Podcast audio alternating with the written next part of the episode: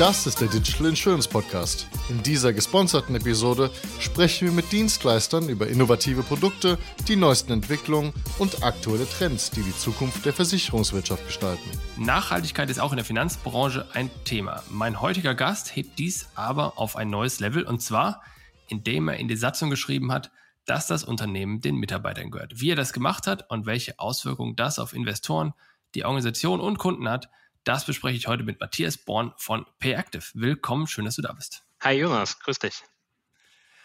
Lass uns mal kurz über PayActive reden. Was macht ihr? Wer seid ihr? Dass wir da euch ein bisschen kennenlernen. Ja, sehr gerne. Äh, PayActive ist ein nachhaltiges Paytech, das heißt, wir machen Payment-Technologie und wir ermöglichen es Unternehmen, intelligente, wiederkehrende Zahlungstransaktionen abzuwickeln und damit gleichzeitig mit dem PayActive Social Cashback auch noch einen positiven Impact auf unsere Welt zu haben. Das heißt, Teil eurer Kunden sind auch Versicherer, richtig? Genau, wir haben auch ein, wir haben gerade, wir sind noch ein sehr junges Fintech oder Paytech. Das heißt, wir haben letztes Jahr erst gestartet, im April das Unternehmen aufzubauen und haben aber mittlerweile auch schon eine nachhaltige Versicherung, die sich gerade auch aufbaut, auch eher noch ein Startup, ähm, die aber schon Kunde, Kundin vom Payactive ist. Und die nutzen euch inwiefern oder was können sie mit euch machen? Genau. Ähm, wir, wir als PayActive ermöglichen es den Unternehmen ja wiederkehrende Zahlungstransaktionen ähm, abzuwickeln und dabei bauen wir Sag das mal auf Deutsch. Geld einziehen. Und genau. Also, also, wenn ich jetzt genau. meine Prämien bezahle, zum Beispiel, ja. wenn ich jetzt hier Kfz oder sowas habe, dann zahle ich ja jeden Monat oder jedes Jahr meine Prämie und die kann ich über euch die Zahlung abwickeln. Genau, die, die Zahlungsabwicklung kann über uns passieren, aber also sozusagen auch die Rechnungsstellung. Das heißt, wenn ein Unternehmen wiederkehrende Prozesse hat, wo Rechnungen erstellt werden müssen, wo Zahlungen eingereicht werden müssen, ähm, das hat man ja hauptsächlich im Abo-Bereich, also wo man irgendwelche mhm. Abos abschließt, aber natürlich auch im Versicherungs Bereich, wo man Prämien abschließt und diese wiederkehrenden Zahlungstransaktionen können über uns abgewickelt werden. Das heißt, wir ermöglichen es da Unternehmen, das ähm, einwandfrei zu machen, auch reibungslos für den Kunden zu machen und den Kunden, die Kunden da eine gute User Journey auch reinzuholen von den Zahlungsprozessen, vom Onboarding der Zahlungsart, also welche Zahlungsart möchte der Kunde überhaupt haben und wie soll die auch abgewickelt welche gibt's? werden. Genau, bei uns sind das Rechnung und Lastschriftzahlungen aktuell, weil wir auf das Open Banking System aufbauen. Das heißt, wir nutzen unter anderem anderem die PSD2 dazu, um Zahlungen einzureichen. Dadurch werden Zahlungen halt auch ähm, kostengünstiger, aber trotzdem auch digital möglich und ähm, da kann man den Kunden eine gute User Journey mit reinholen, wie er es vielleicht auch heute von Challengern kennt, wie PayPal und Co. Aber das heißt, Rechnung ist ja für Versicherer wahrscheinlich eher weniger relevant. Das heißt, da nutzt ihr vermutlich Lastschrift, oder?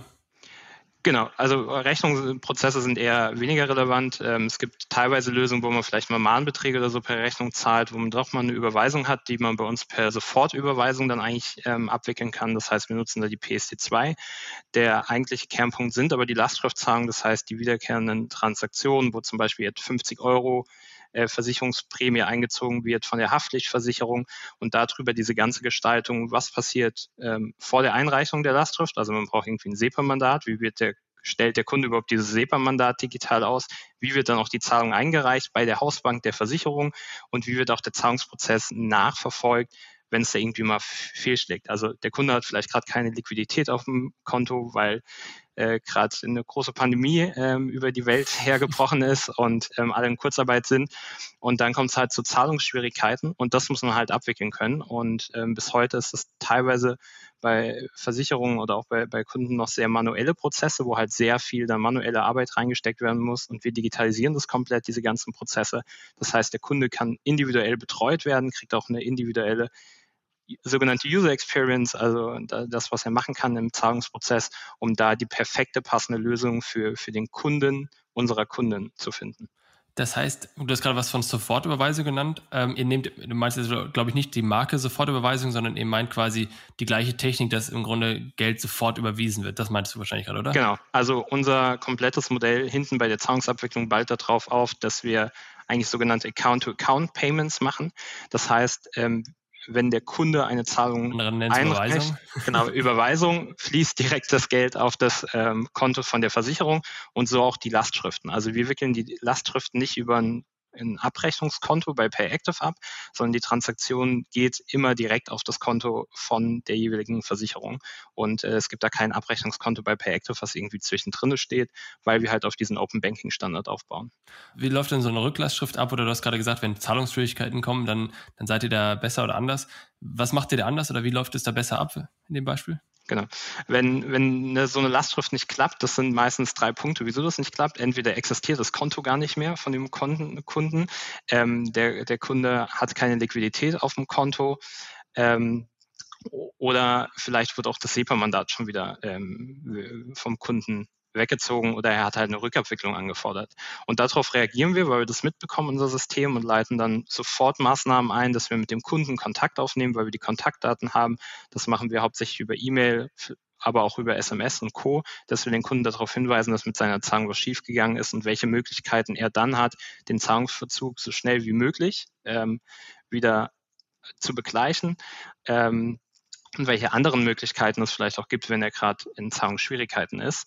Ähm, weil die Statistiken zeigen, wenn die Kunden in diese Zahlungsschwierigkeiten reinkommen, ähm, gibt es eine Abwanderungsratung von 30 Prozent.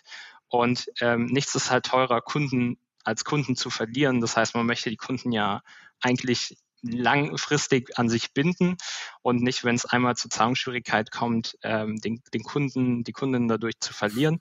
Und da greifen wir halt ein, indem wir ähm, individuelle Prozesse aufsetzen, dass der Kunde sich gut befreund, äh, betreut fühlt und nicht so den Standard-Mahnbrief bekommt, wo drin steht, Jonas, du hast nicht gezahlt, fünf Euro Mahngebühren und wir weisen dich darauf hin, deine Versicherung erlischt den nächsten Monat, wenn du nicht das Geld überweist. Das bringt halt dem Kunden, der gerade in Corona vielleicht andere Probleme hat, äh, gerade nicht weiter.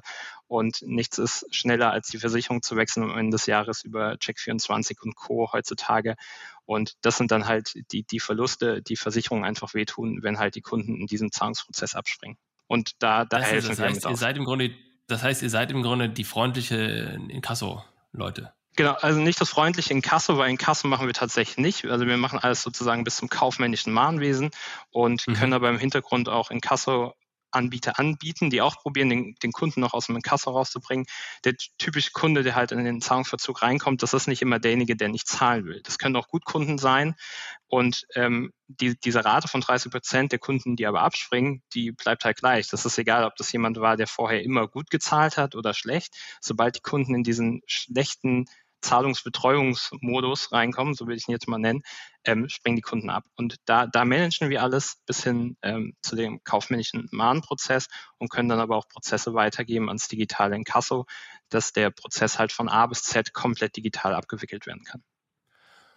Und ich habe gesehen, auf eurer Webseite, glaube ich, habt ihr so eine, so eine Grafik gehabt, dass ihr auch Teil eurer Gebühren an für nachhaltige Anlösungen spendet oder was in der Art. Habe ich das richtig gesehen oder was ist das? Genau. Ähm, wir als PayActive, wir haben so zwei Herzhälften. Die eine ist halt, dass wir diese Tech-Company sind und dass wir die Möglichkeiten von Open Banking und der PSC2 nutzen, um intelligente Zahlungsprozesse zu gestalten und dadurch auch kostengünstiger zu werden in der kompletten Abwicklung von Zahlungsprozessen. Und die andere Hälfte des Herzes ist, ähm, dass wir PayActive von Grund auf das Unternehmen anders aufgebaut haben. Wir sind ein sogenanntes Unternehmen im Verantwortungseigentum und haben uns in unserer Satzung verpflichtet, einen essentiellen Beitrag dazu zu leisten, die sogenannten Sustainable Development Goals, die die United Nations festgelegt haben, zu unterstützen und dazu einen Beitrag zu leisten. Und wie wir das machen wollen, ist, dass wir sagen, wir haben dafür ein Instrument geschaffen, den Pay Active Social Cashback, so nennen wir den. Und das heißt, von jeder Zahlungstransaktion, mit der wir Geld verdienen, geben wir dann Teil ab ähm, an soziale und ökologische Projekte, die den Kunden wichtig sind. Das heißt, im Zahlungsprozess ist hier solche Cashback auch mit ähm, drinne und der Kunde, die Kunden können auswählen, welche Projekte sie unterstützen wollen. Aber also sie müssen jetzt morgen auswählen. Äh, sie, sie können, also die Versicherung, ähm, wenn, wenn jetzt eine Versicherung bei uns Kunde ist, kann die Versicherung sagen, ich möchte gerne ein Baumpflanzprojekt unterstützen und am Ende des Zahlungsprozesses wirst du aber als Jonas gefragt, du Jonas, möchtest du auch das Baumpflanzprojekt unterstützen oder ist es dir vielleicht gerade wichtiger, ein Hilfsprojekt zu unterstützen, die vielleicht gerade in Nordrhein-Westfalen irgendwie da wieder was aufräumen, also auch was Regionales vor Ort. Und das kannst du dann entscheiden, als sozusagen derjenige, der die Zahlung ja durchgeführt hat und der eigentlich die Transaktionen erbracht hat. Ähm, und da haben wir aber diese Abstufung. Also die Versicherung kann ein Projekt wählen, der Kunde kann aber im Nachgang noch sagen, was ihm wichtig ist. Und dadurch kriegen wir natürlich auch schon wieder viele Daten über so, was bewegt überhaupt die Kundinnen unserer Kunden. Und ähm, dadurch können wir auch am Ende des Jahres vielleicht sagen, bis jetzt habt ihr immer UNICEF unterstützt, das ist auch gut, aber die meisten eurer Kunden interessiert halt gerade vielleicht ein anderes Thema, was wichtig ist, Klimakrise und Co. Und das kriegen wir halt über diese Prozesse auch einfach mit, weil wir es mit in der User Journey eingebaut haben. Aber, aber die Kunden können jetzt nicht sagen, nein, ich will keins unterstützen, sondern ich will das Geld selbst haben oder sowas. Na, das geht nicht. Du musst genau, eins auswählen. Ne? Genau, ne? das geht nicht. genau, das geht nicht. Ähm, also dieser Social Cashback ist ja von uns eine freiwillige Dienstleistung. Das heißt, äh, das geht tatsächlich von unseren Gewinnen ab. Das heißt, die, die Gewinne, die wir erwirtschaften, davon zahlen wir das. Das heißt, weder der Endnutzer zahlt dafür Geld noch die Versicherung, sondern wir finanzieren das aus dem ähm, Transaktionsgeschäft und aus den Einnahmen, die wir, die wir von PayActive ähm, erwirtschaften. Und ihr habt in diesem Beispiel 40 Cent pro Transaktion und dann 13 Cent werden abgeführt, also irgendwie 30 Prozent. Ist das ein fixer Betrag oder ist das jetzt war so eine Beispielrechnung? Ja? Genau, das ist in dem Moment gerade eine Beispielrechnung. Wir wollen tatsächlich okay. ähm, später das prozentual machen. Wir sind ja gerade noch ähm, in einer in Venture Capital finanziert. Das heißt, wir haben noch ähm, Investoren mit drin und da halten wir die Beträge natürlich noch klein, weil alles das, was wir gerade abgeben, uns sozusagen an Wachstum ähm, hindert, mhm. das aufzubauen. Langfristig wollen wir aber, äh, wenn Break-Even dann erreicht ist, die ähm, das steigern, dass es auch prozentual ist. Das heißt, man kann immer schon genau sagen, wenn eine Zahlung durchgeführt ist, was ist der Social Cashback daraus. Und das können wir den Kunden halt auch zeigen. Das wirkt für den Kunden immer erstmal wenig, wenn er sieht 8 Cent. Ähm, wenn das aber dann 500.000 Transaktionen gemacht haben, werden daraus halt große Summen. Und darüber können wir dann auch zeigen, ähm, zurückrechnen zum Beispiel, was kann man mit diesen 500.000 Transaktionen, a 8 Cent dann alles erreichen? Wie viele Bäume kann man davon pflanzen? Wie viele Hilfsprojekte kann man dadurch unterstützen? Wie viele Bildungsprojekte kann man dadurch ermöglichen? Und halt alles das, was in den sogenannten Sustainable Development Goals mit als Ziel gesetzt ist, was wir halt bis 2030 eigentlich als Vereinte Nationen erreichen wollen. Du hast gerade äh, zwischendurch erwähnt, ihr seid auch günstiger. Das heißt, ist die Zahlungsdienstleistung an den Versicherer, ist die jetzt auch günstiger oder ist die gleich teuer wie alle anderen oder ist sie teurer, weil sie im Grunde diesen Nachhaltigkeitsaspekt drin hat? Genau. Wenn wir den, den Tech-Fokus ähm, jetzt vergleichen, den unsere Plattform hat und man auf andere Plattformen geht, die so eine ähnliche Technologie wie wir auch anbieten, ähm, dann sind wir gleich teurer, gleich teuer beziehungsweise teilweise auch günstiger. Es kommt immer darauf an, natürlich, welchen Anbieter man da in den Vergleich mit reinzieht, weil wir einerseits natürlich nicht dieses Abrechnungskonto haben. Das heißt, wir haben nicht irgendwie die Gelder, die erstmal auf unser Konto reingehen, wo man so einen Zwischenstep hat, sondern wir wickeln ja direkt über das Open Banking System von den, von den Banken ab. Ähm, das heißt, wir sind teilweise günstiger, kommt immer auf den Anbieter drauf an und ähm, sind aber auf jeden Fall nicht teurer in denen, was wir technologisch, technologisch machen. Und ähm, trotzdem ähm, können wir noch diesen Social Cashback mitfinanzieren, weil wir halt das Unternehmen anders aufgebaut haben. Das heißt, inklusive quasi Social Cashback seid ihr genauso teuer wie alle anderen auch. Das heißt, genau. Ja. Wenn ich jetzt hier an Strom denke, kann ich hier Atomstrom kaufen, dann ist das super billig. Oder ich kaufe halt hier Wasser- und Windkraft und Sonnenkraft oder Naturstrom jetzt meinetwegen als Marke dann ist es immer ein paar Cent teurer. Das ist bei euch anders. Ihr seid dann genauso teuer oder genauso günstig wie alle anderen auch. Das ist ja relevant. Genau, Genau, das ist absolut relevant und äh, das ist bei uns so. Ähm, wie gesagt, wir haben ja in der Satzung was anderes verpflichtet. Das heißt, wir genau. können langfristig die Gewinne nicht privatisieren und irgendwo müssen die Gewinne ja hingehen. Und wir haben halt gesagt, diese Gewinne sollen halt in unsere Welt von morgen gehen. Und dahin wollen wir die Gewinne stecken, die unsere Unternehmen ähm, erwirtschaftet. Natürlich kriegen auch Investoren einen Teil des Geldes zurück, was sie investiert haben. Ähm, sonst wird es ja auch keinen Spaß machen zu investieren. Ähm, aber langfristig sollen die Gewinne halt investiert werden in unsere Welt von morgen und nicht langfristig privatisiert werden. Okay, also lass uns, genau, lass uns da einsteigen in das Thema Nachhaltigkeit, wie ihr es umgesetzt habt. Verantwortungseigentum hast du gerade schon genannt. Das heißt, ihr seid ein Startup, ihr, du hast gerade gesagt, ihr seid Venture finanziert und trotzdem hast du auch gerade erwähnt, dass du etwas in die Satzung geschrieben hast oder ihr in die Satzung geschrieben habt, dass ihr nur nachhaltige Projekte unterstützen könnt. Erklär mehr dazu, was ihr da konkret gemacht habt. Genau. Das, das ganze Thema ähm, Verantwortungseigentum, so nennt sich diese, diese Satzungsart, die wir eigentlich schreiben. Also wir sind eine ganz normale GmbH, haben uns aber in unserer Satzung zu zwei Grundsätzen verpflichtet. Der erste Grundsatz sind, ist, Gewinne sind Mittel zum Zweck. Das heißt, wir können Gewinne nur dazu verwenden, um sie in die Company zu reinvestieren, ähm, um Investoren dadurch natürlich auch auszuzahlen, aber sonst den Rest halt nur, um Mitarbeitergehälter auszuzahlen oder halt zu spenden. Wir können aber langfristig nicht die Gewinne privatisieren und ähm, haufenweisen Ausschüttung an uns selbst zum Beispiel machen als Gründerinnen von dem Unternehmen. Der zweite Grundsatz ist, das Unternehmen soll langfristig selbstbestimmt sein. Das heißt, die Hoheit der Stimmrechte der Company verbleibt immer innerhalb von PayActive und die wird treuhänderisch verantwortet von sogenannten treuhänderischeren Eigentümern. Das bin ich jetzt zum Beispiel gerade mit meinem Bruder zusammen, mit dem ich das Unternehmen gegründet habe. Wir verwalten gerade diese Anteile, müssen aber später, wenn wir von PayActive, wenn wir irgendwann mal sagen, jetzt war genug PayActive, wir machen jetzt nochmal äh, doch ein Baumpflanzprojekt, weil dann können wir richtig anfassen, ähm, dann müssen wir diese Anteile abgeben, haben aber dadurch keinen finanziellen Ausgleich. Also wir geben diese Stimmrechte an einen treuhänderischen Eigentümer oder Eigentümerin danach weiter, der dann das Unternehmen managen kann und wir erhalten aber für diese Anteile ähm, keinerlei Geld. Und jetzt natürlich die spannende Frage, warum investieren Investoren? Oder du hast gesagt, es wird Geld an Investoren ausgezahlt. Was wird denn an die ausgezahlt? So wie alle anderen auch? Oder wie ist eure Auszahlung gestaltet? Ja. Ähm, wenn, man, wenn man da tief in die Satzung reinguckt, ist die Satzung so aufgebaut, also das deutsche Gesellschaftsrecht ist ja sehr flexibel und daher kann man ähm, da sehr viel machen. Und in unserer Satzung sind vier Anteilsklassen definiert. Das heißt, eine normale GmbH hat normalerweise eine, und zwar Stimmrecht und Gewinnbezugsrecht. Und wir haben das unterteilt in sogenannte vier Anteilsklassen. Ähm, die erste Anteilsklasse, das sind diese Steward-Owner Verantwortungseigentümeranteil, wo ich gesagt habe, also die Menschen, die wirklich die Stimme haben, was für die Gesellschaft zu entscheiden, die aber kein Gewinnbezugsrecht haben, also die dürfen kein Geld aus der Company rausziehen.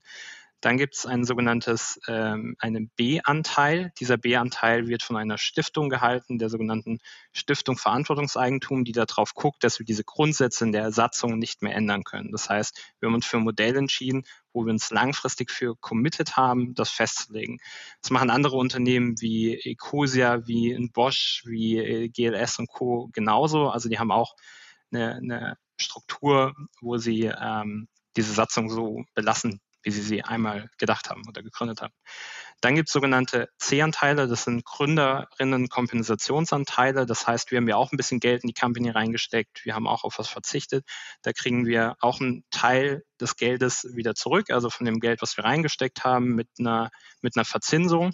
Und dann haben wir sogenannte D-Anteile und das sind diese Investorenanteile, die haben Gewinnbezugsrecht, aber kein Stimmrecht. Das heißt, wir geben Gewinnbezugsrechte an Investoren raus, die sind auch bei uns in der Gesellschafterversammlung mit dabei, die sprechen auch mit uns und wir haben eigentlich alle ein ganz gutes Verhältnis miteinander und können natürlich auch so ein bisschen das Unternehmen weiter managen. Am Ende des Tages haben sie aber keine Stimmrechte und können uns zum Beispiel nicht zum Exit zwingen ähm, was bei dem Unternehmen eh de facto so nicht geht. Und diese ähm, Gewinnbezugsrechte ermöglichen aber Unternehmen, ähm, später wieder Geld zu bekommen. Das heißt, man vereinbart bei diesen Gewinnbezugsrechten, was ist sozusagen der Risikofaktor, den ich gerade eingehe und was ist das, was ich später rausbrauche aus der Gesellschaft. Und im Best Case wird das später aus, dem, aus den Erträgen der Gesellschaft finanziert. Das heißt, diese Investorenanteile, diese D-Anteile werden von PayActive selbst zurückgekauft und dadurch ist dann sozusagen der, der Cash-out für die Investoren ähm, wird dadurch ermöglicht. Und die Investoren sind jetzt klassische Venture Capital Fonds oder klassische Investoren, institutionelle oder sind das Business Angels oder sind das besondere Impact Investoren oder was sind das für Leute?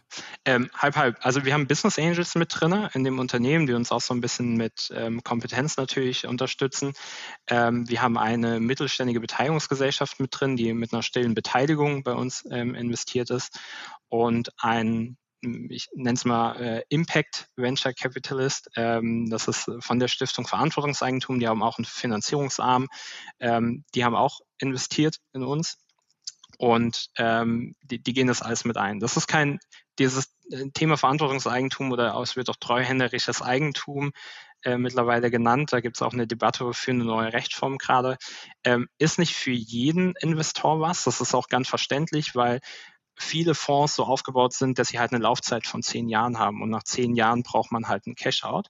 Und das ist auch absolut legitim, dass es diese Formen gibt. Und man muss halt nur gucken, ähm, der, der Cash-out von diesen sogenannten Verantwortungseigentumsunternehmen dauert halt ein bisschen länger. Also das ist ein längerfristiges Investment, weil erst Teilauszahlungen geschehen und dadurch ist es halt nicht für jeden Fonds was. Ähm, da geht es so ein bisschen um die Laufzeiten natürlich auch von dem Investment, wie sich das verhält, weil halt der normale, die normale Rückzahlungsevent nicht über ein Exit-Ereignis wie durch einen Verkauf geschieht oder wie ein ähm, Börsengang. Das sind normalerweise also ist theoretisch möglich, ähm, aber es sind Sonderfälle, wie, wie sowas geschehen kann. Das heißt, die Investoren bekommen irgendwann das Geld zurück, sobald die Firma in der Lage ist, das Geld zurückzahlen zu können. Oder wer entscheidet, wann die es zurückbekommen? Genau, das ist mit, den Investoren in, in diesen Anteilen ähm, definiert oder wird definiert. Wir haben aktuell haben wir nur stille Beteiligung und Wandeldarlehen rausgegeben. Das heißt, die Investoren haben ein Recht später in diese D-Anteile ähm, zu wandeln, die Gewinnbezug, aber keine Stimmrechte haben. Und da wird sich dann zusammen an, an den Tisch gesetzt und sozusagen die Konditionen verhandeln. Ähm, sind aber sehr oft auch schuldrechtliche Konstrukte, die man dann aufbaut, wo man dann doch nicht Eigenkapitalsanteile nimmt.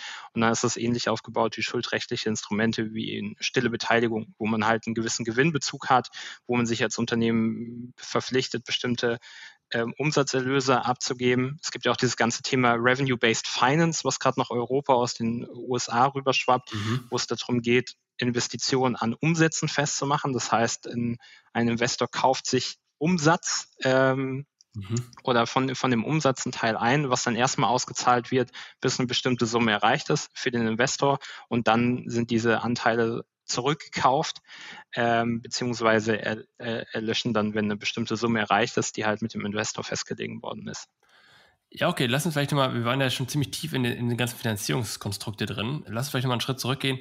Das heißt, was war die Motivation für euch, das zu machen oder warum ist es relevant und heißt es jetzt, dass alle das so machen müssen und vor allem auch diese neue Rechtsform, die es da geben soll, ähm, ist das dann auch etwas für alle Unternehmen oder für wen ist das und für wen ist das nichts? Ja, ähm, äh, sehr, sehr spannende Frage. Vielleicht erstmal zu dem Thema, wie ich dazu kam. Also ich habe ja, äh, selbst über, über acht Jahre in der Finanzindustrie gearbeitet. Ich war jahrelang bei der ING DIBA oder ING Deutschland mittlerweile, ähm, auch einer mit unserer äh, Kernkompetenzträger im Technologiebereich, war bei der ING DIBA in Deutschland beschäftigt.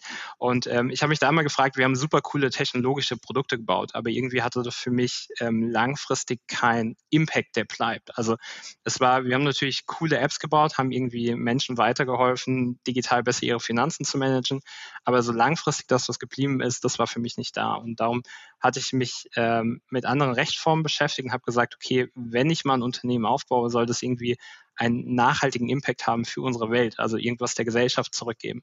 Und da. Warte mal kurz, warte mal, was ist denn Impact für dich? Also mach mal ein konkretes, du hast gesagt, es hatte keinen Impact, nicht genug Impact. Ja. Ähm, was ist denn Impact für dich als Beispiel? Genau. Also, Impact für mich persönlich ist jetzt, ähm, wenn wir irgendwie einen sozialen, einen ökologischen, gesellschaftlichen Impact haben. Das heißt, wir, wir tun irgendwas, was der Gesellschaft im Nachgang zum, zugutekommt. Das heißt, wir kämpfen irgendwie gegen Klimawandel, wir gucken, dass wir Bildung für alle ermöglichen, wir gucken, dass wir Trinkwasser ermöglichen und irgendwie müssen diese Dinge ja finanziert werden. Und ähm, unser Teil der Lösung war, dass wir gesagt haben, wenn wir als Gesellschaft Geld verdienen, können wir einen Teil dieser Erträge, die wir haben, dafür investieren, um genau diese Projekte zu finanzieren und damit nachhaltigen Impact zu haben. Das heißt, wenn wir halt viele Bäume pflanzen oder Bäume schützen. Wir arbeiten zum Beispiel mit einem Projekt an, äh, zusammen, die, die pflanzen nicht Bäume neu, sondern die schützen halt bestehende Flächen, weil das ist teilweise der bessere Impact, wenn man halt weniger Abholzung hat, anstatt dann neue Bäume zu pflanzen, die dann aber 30 Jahre brauchen, bis sie überhaupt erstmal CO2 kompensieren können. Ähm, mit solchen Projekten arbeiten wir zusammen, weil wir halt diese Projekte unterstützen wollen, weil es für uns ein gesellschaftlicher, gesellschaftlicher Impact hat eine Frage dazwischen, weil es mich interessiert, was ist denn, ich meine, jetzt hat, habt ihr in diesem ING-Beispiel oder ihr macht es ja auch als Firma, schafft ihr auch Arbeitsplätze und Leute können arbeiten gehen und so weiter und so fort und Steuern zahlen. Ja. Ist das auch Impact oder ist das nur reduzierter Impact oder ist das kein Impact oder was ist, wie steht es dazu? Also ich meine, ja. ihr könntet ja auch das Geld nehmen und damit noch mehr Unternehmen gründen und noch mehr Arbeitsplätze schaffen und ist das relevant oder ist es keine Option? Genau, also das ist natürlich auch Impact. Also ich bin äh, froh, dass wir Mitarbeiterinnen angestellt haben und denen einen Arbeitsplatz geben können, wo sie zufrieden sind, ähm, wo sie ähm, tagsüber motiviert sind, die Dinge zu tun. Glaube ich aber auch, weil wir diese soziale Mission haben, diese gesellschaftliche Mission. Also jeder, der bei uns arbeitet, kennt diese Mission und arbeitet eigentlich darum bei Payactive und nicht aus dem Grund, weil wir coole äh, Payment-Technologie bauen, ähm, sondern erst im Grund der sozialen, gesellschaftlichen ähm, Komponente. Aber absolut, ähm, Mitarbeiter oder Arbeitsplätze zu schaffen, ist für mich ein absoluter Impact. Das war auch immer so äh, einer meiner Wünsche, zu sagen, okay, ich kann mal ein Unternehmen aufbauen, wo ich Mitarbeiterinnen die Möglichkeit gebe, einen coolen, coolen Arbeitsplatz zu haben, wo sie gerne arbeiten, wo sie täglich hingehen. Ähm, und das ist absolut Impact. Und auch weitere Unternehmen zu gründen, die vielleicht ein, ein, ein positiven Impact haben, weitere Arbeitsplätze schaffen, aber auch für mich schon persönlich auch eine nachhaltige Komponente mit drin haben, dass sie auf jeden Fall unserer Welt nicht schaden, sondern eher was Positives aufbauen und befürworten. Ähm, das ist für mich so alles zusammengefasst der Impact, den, den wir als Payactive haben wollen. Okay, verstehe. Und jetzt hast du gerade erklärt, wie du zu diesem Thema nachhaltige oder Verantwortungseigentum gekommen bist. Und die Frage ist, ist Verantwortungseigentum jetzt für jeden was oder wer kann das machen, wer kann es nicht machen, etc.? Was ist dein Gedanke? Ja. Ähm, grundsätzlich soll die Rechtsform natürlich für jeden sein. Ähm, ob es jetzt für jeden was ist, ist, ist, so ein bisschen die Frage. Ich glaube, wenn man einen sehr ähm, in einem Markt arbeiten, arbeitet, wo man sagt, äh, the winner take it all, also irgendwie die E-Scooter-Beispiele sind für mich äh, so ein Beispiel, ähm, ist es vielleicht schwer, langfristig das, das Wachstum hinzubekommen, weil man halt sehr, sehr, sehr, sehr stark skalieren muss, um einfach ähm, die Dynamik be zu bekommen von dem, von dem Markt. Ähm, und oft ist es auch so, ähm, dass halt da gerade sehr kapitalintensives Geschäft sehr relevant ist. Ähm, was wir jetzt bei Active probieren, ist weniger oder auch kleinere Finanzierungsrunden zu machen und schneller äh, Break-Even zu werden. Das heißt, wir, wir gucken sehr genau darauf, wo investieren wir jetzt gerade rein, wo gehen wir rein und wollen das Geschäftsmodell aber von Anfang an so aufbauen, dass wir sehr schnell Erträge haben, bevor wir lange Wachstumsphasen haben, wo wir erstmal sehr viel in Marketing nur investieren und nur investieren, investieren, investieren, aber langfristig noch nicht den Break-Even erreichen. Das heißt, als Unternehmen im Verantwortungseigentum will man eigentlich schneller auch den Break-Even erreichen und dann in Wachstum ähm, investieren. Was aber klar ist, ist dadurch, dass man ja teilweise aus den eigenen Erträgen die Anteile zurückzahlt, dass man auf jeden Fall ein langsameres Wachstum hat. Ähm, das ist aber auch okay weil man probiert, sukzessive das Unternehmen langfristig aufzubauen und ein langfristig bestehendes Unternehmen ist und halt nicht das Ziel ist, das Unternehmen nach fünf bis zehn Jahren ähm, zu verkaufen. Folgende Frage, also das Argument, was ja dann viele bringen an der Stelle, ist immer, ja, ich mache jetzt quasi radikal kapitalistische Maßnahmen, weil ich dann hinterher später mehr Geld habe, was ich dann wiederum stiften kann. Also ich meine, was man von Bill Gates halten kann, ist jedes seine Sache, aber im Grunde, da hätte er im Grunde auch mit Microsoft irrsinnig viel Geld verdient und dann hinterher alles in diese gigantische Stiftung reingepackt. Ja. Das ist ja auch ein Modell. Ähm, wie philanthropisch das jetzt unterwegs ist, weiß ich nicht, aber das ist ja auch ein Modell, was funktionieren kann. Aber das ist ja dann ein anderes Modell als eures, wo ihr sagt, okay, lieber kleiner, lieber weniger, lieber langsam. Mhm. Warum dann nicht so ein Bill Gates, Microsoft, Riesen Foundation Ding machen? Genau, also aber das ist schwierig. Ge genau, ähm, absolut, das kann man auch machen. Ähm, die, die, der zweite Aspekt ist also ein bisschen auch natürlich das, was wir verkaufen. Also wir verkaufen das Social Cashback, dass das Teil unserer Lösung ist, also diesen sozialen Impact zu haben. Und wie sollen wir den langfristig sichern? Weil das, es geht ja aus unseren Erträgen heraus. Das heißt, wir finanzieren ist aus unseren Erträgen raus und de facto ist es erstmal nur ein Versprechen, was wir marketingtechnisch geben können, was wir aber nicht rechtlich absichern können für unsere Kunden. Und durch Verantwortungseigentum haben wir das abgesichert, weil wir in unserer Satzung festgelegt haben, dass die Gewinne, die in dem Unternehmen anfallen, halt de facto langfristig nur gespendet werden können. Natürlich kriegen Investoren einen Teil raus, das ist aber begrenzt auf ein Maximum und darüber hinaus kann das Geld nicht privatisiert werden. Und ähm, der, der andere Fakt von Verantwortungseigentum ist halt auch das, was verspricht man seinen Kundinnen, seinen Mitarbeiterinnen und auch seinen Investoren langfristig zu tun. Und ähm, man hat halt schon in der Vergangenheit viele Unternehmen gesehen, die erstmal einen nachhaltigen Impact haben wollten und den auch gelebt haben und dann aber Dinge passiert sind, dass doch das Unternehmen verkauft worden ist, wo danach die Unternehmerinnen oder die Gründerinnen es bereut haben. WhatsApp ist zum Beispiel ein gutes Beispiel. Der Gründer von WhatsApp hat WhatsApp verkauft an Facebook, hat es im Nachgang bereut, weil WhatsApp sich nicht in die Richtung entwickelt hat, wo er es haben wollte, wollte sogar kurzfristig mal zurückkaufen, konnte es nicht mehr machen und hat jetzt Signal gegründet, wo er sozusagen ein Konkurrenzprodukt aufgebaut hat, was er wahrscheinlich langfristig nicht verkaufen wird, sondern die haben halt auch ein sehr interessantes Modell gewählt, wie sie Signal ähm, vorantreiben, ist ja auch mit einer Foundation und ähm, das ist, glaube ich, so ein bisschen der Bewegpunkt. Und ich finde es absolut legitim, wenn man sagt, ich möchte jetzt erstmal ein Unternehmen aufbauen, was ich gewinnbringend verkaufen will und ich mache danach meine Stiftung oder ich mache auch danach meine Stiftung nicht, sondern ich habe danach einfach ein gutes Leben. Ähm, das soll weiterhin möglich sein. Ähm, mein Weg wäre es nicht gewesen und darum haben wir halt das Unternehmen anders aufgebaut. Ähm, aber grundsätzlich ist es natürlich weiterhin möglich und soll auch weiterhin möglich sein. Was ist denn mit, mit den ganzen Familienunternehmern? Die sagen ja auch alle, also ich meine, es gibt ja in Deutschland diese Klasse von Unternehmen, die diese Familienunternehmen sind, die im Grunde extrem langfristig auch, auch planen und auch sehr nachhaltig, also nachhaltig in, in, deren Perspektive sind. die ich im Grunde äh, als eine dritte Kategorie einsortieren würde. Das heißt, du hast einerseits diese nachhaltig, also Verantwortungseigentumsunternehmen, wie ihr es seid, du hast, und darunter fasse ich auch alle möglichen Stiftungen, Karl Zeiss und so und so fort. Äh, dann hast du natürlich die, die ganzen Get Big Fast, Copycats, Startup-Dinger, die im Grunde irgendwie schnell so ein Ding aufbauen und dann verkaufen. Mhm. Und dazwischen hast du dann die, den ganzen Mittelstand, der im Grunde sagt, okay, wir sind eigentlich auch der Handwerksbetrieb, der Grunde in dritter Generation im lokal vor Ort im Dorf äh, die, die Dächer äh, deckt oder sowas der sagt auch, wir sind eigentlich ein nachhaltiges Unternehmen, weil wir bezahlen unsere Leute gut, wir, wir brauchen selbst als Eigentümer nicht mehr als, als notwendig und, und, und nutzen das einfach, um, weiß nicht, gute Arbeitsbedingungen zu schaffen oder was. Wie passt das denn da rein? Denn die sagen von sich ja auch, dass sie nachhaltig sind und, und gut sich um ihre Leute kümmern und all sowas. Sind die jetzt, okay, die sind anders, aber hilf mir es zu verstehen. Ich glaube, das Thema Verantwortungseigentum bzw. treuhänderisches Eigentum legt jetzt nicht de facto fest, dass das Unternehmen nachhaltig ist, weil man hat ja immer noch Gestaltungsspielraum wie in einer normalen GmbH. Also wir hätten jetzt auch sagen können, dass wir mit dem Social Cashback machen wir nicht. Sind trotzdem ein Unternehmen, was treuhänderisch verwaltet wird oder was eine treuhänderische Gesellschaft ist. Das heißt, das eine muss nicht immer gleich mit dem anderen zusammenhängen. Und genauso ist es natürlich bei auch Familienunternehmen oder anderen Unternehmen. Ich will jetzt keinem Unternehmen unterstellen, die halt eine oder eine normale GmbH sind oder auch eine Aktiengesellschaft, dass sie nicht trotzdem auch nachhaltig interagieren oder irgendwie Positives für, für die Welt leisten. Ähm, das, das gibt's, das, da gibt's glaube ich, sehr viele Beispiele für und das ist auch absolut legitim. Ähm, das Thema treuhänderisches Eigentum, Verantwortungseigentum, ähm, regelt aber auch da gerade die Nachfolge. Also wie können überhaupt Nachfolger festgelegt werden? Und bei der normalen GmbH gilt da immer Blutrecht. Das heißt, äh, du kannst die Anteile gehen automatisch in die Hände deiner Kinder.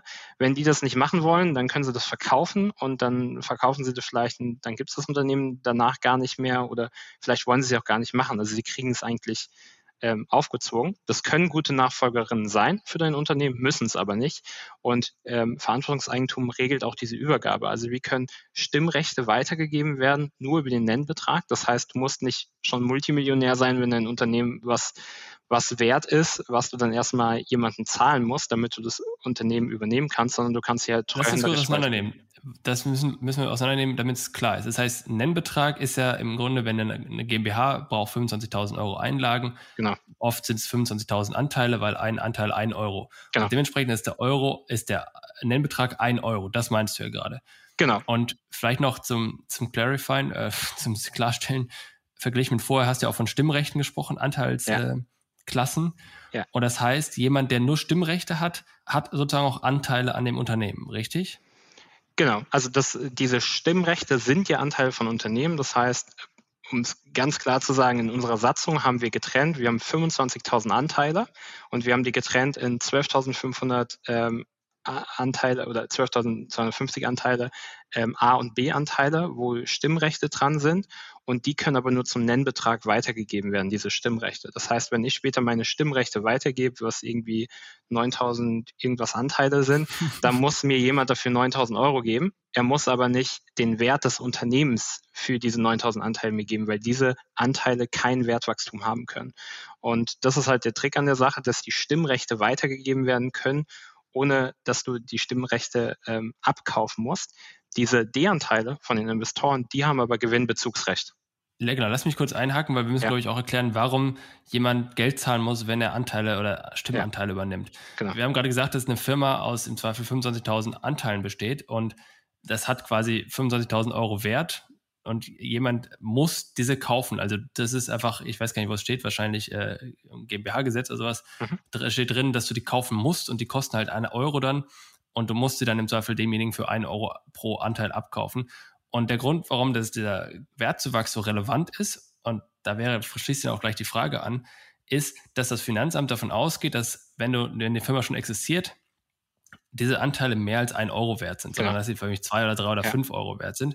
Und dann müsstest du eigentlich, äh, wenn du sie geschenkt bekämst, müsstest du im Grunde Schenkungssteuer bezahlen oder wenn du sie für einen Euro kaufst und so weiter, musst du im Grunde diesen Gegenwert oder den Gewinnzuwachs müsstest du versteuern. Das heißt, mit genau. müsstest du Einkommenssteuer auf etwas zahlen, was du gar nicht als Geld auf dem Konto hast, sondern was du nur als Wertgegenstand irgendwo in deinem Vermögen drin hast. Und das Hab, also das habt ihr geprüft, oder wie, dass das Finanzamt sagt, yo, du kannst dir Dinge auch, wenn das Unternehmen schon 20 Jahre alt ist und hunderte von Mitarbeitern hat, dann kannst du diese Anteile weiterhin für einen Euro verkaufen. Das habt ihr das geklärt, oder wie? Genau, also wir, wir sind ja nicht die Einzigen, die das Thema Verantwortungs-, also wir, wir haben das ja nicht selbst, selbst aufgebaut, sondern ähm, dieses ganze Korrekt. Thema wird von, von Purpose Economy, so nennt sich das, ähm, aufgebaut.